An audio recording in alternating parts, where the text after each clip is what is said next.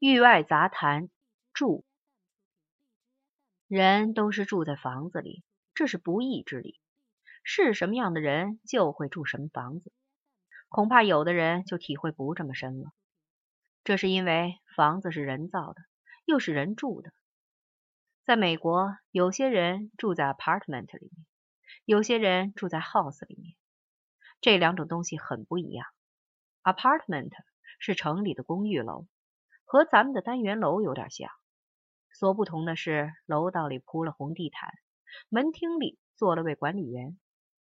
再体面一点的楼，比方说纽约城里第五大道 Fifth Avenue 的公寓楼，门前就会有位体面的老先生，穿着红制服给客人拉车门。这样的地方我没去过，因为不认识里面的人。从车子来看，肯定是些大款。再有就是门前有网球场，楼顶上有游泳池。不过这也说明不了什么，只说明有钱。盖房子的花了钱，住房子的更有钱。钱这种东西，我们将来会有的，我对此很有信心。再有就是阳台上没有堆那些破烂、破木头、破纸板、破烟囱等等。这说明什么？我也不知道。有一次，一位认识的法国姑娘指着北京阳台上那些伤风败俗的破烂说道：“北京也是座大城市，这些楼盖的也不坏，住在这里的人应该很有体面。怎么这些房子弄得像贫民窟一样？”我没接他的茬儿。说到了 apartment，我就想起了巴黎市中心的楼房，那里面不一定是公寓房子。但是看上去有点像公寓楼房，灰白色的石块砌的，铅皮顶，漏花的铁窗栏，前面是石块铺的街道。到底好在哪里说不出来，但是确实好看。据此，你就可以说，巴黎是一座古城，是无与伦比的花都。北京原来也是一座无与伦比的古都，它的魅力在于城墙。在美国遇到了一位老传教士，他在中国住了很多年，一见我就问起北京的城墙。我告诉他已经拆了，他就露出一种不想活了的模样。至于 house，那是在郊区或者乡下的一座房子，或者是单层，或者是两层，里面住了一家人。house 这个词就有家的意思，但是没有院墙。我向你保证。假设门前绿草成荫，屋后又有几棵大树，院墙那种东西就是十足讨厌。不但妨碍别人看你的花草，也妨碍自己看风景。几滩烂泥，几只猪崽子，当然不成立为风景，还是眼不见为净。不过我没在外国的 house 附近见过烂泥和猪崽子。当然，这些东西哪里都会有，但是欧美人不乐意它在家附近出现。假如我对这类事态理解的对的话，house 这个词应该译为家园。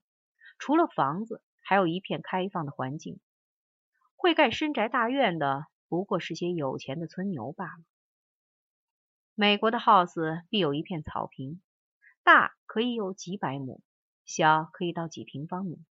不过大有大的坏处，因为草坪必须要剪。邻居有个家伙实在懒得弄。就用碎树皮把它盖起来，在上面种几棵罗汉松，这样看上去也不坏，有点森林气氛。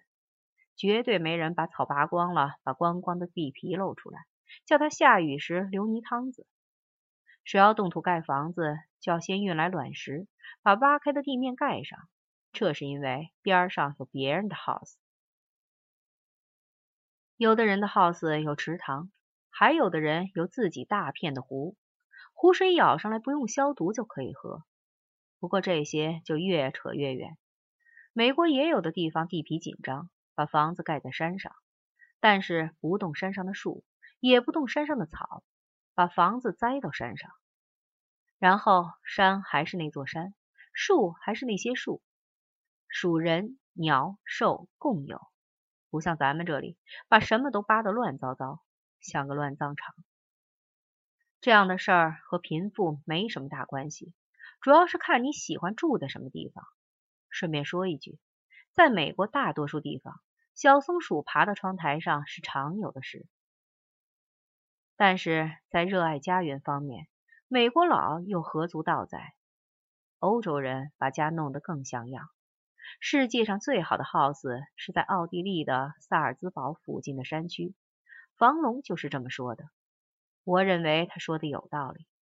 造起这些房子的不是什么富人，不过是些山区的农民罢了。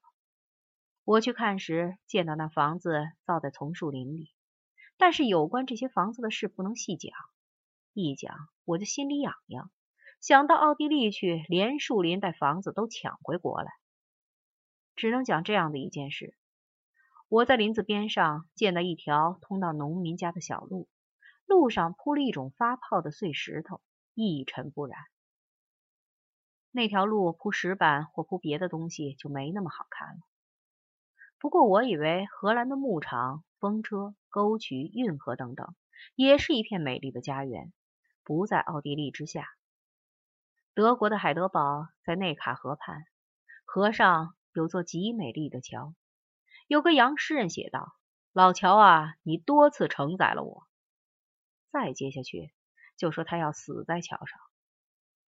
剑桥镇边有个拜伦堂，虽然只是荒郊野外的一个小池塘，但是和上个世纪拜伦勋爵跳到塘里游泳时相比，池岸上一棵草都没有少，到处绿草茵茵，到处古树森森。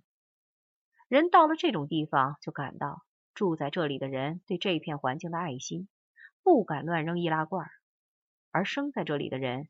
也会爱护这里的一草一木，挖动一片泥，移动一块石头都会慎重。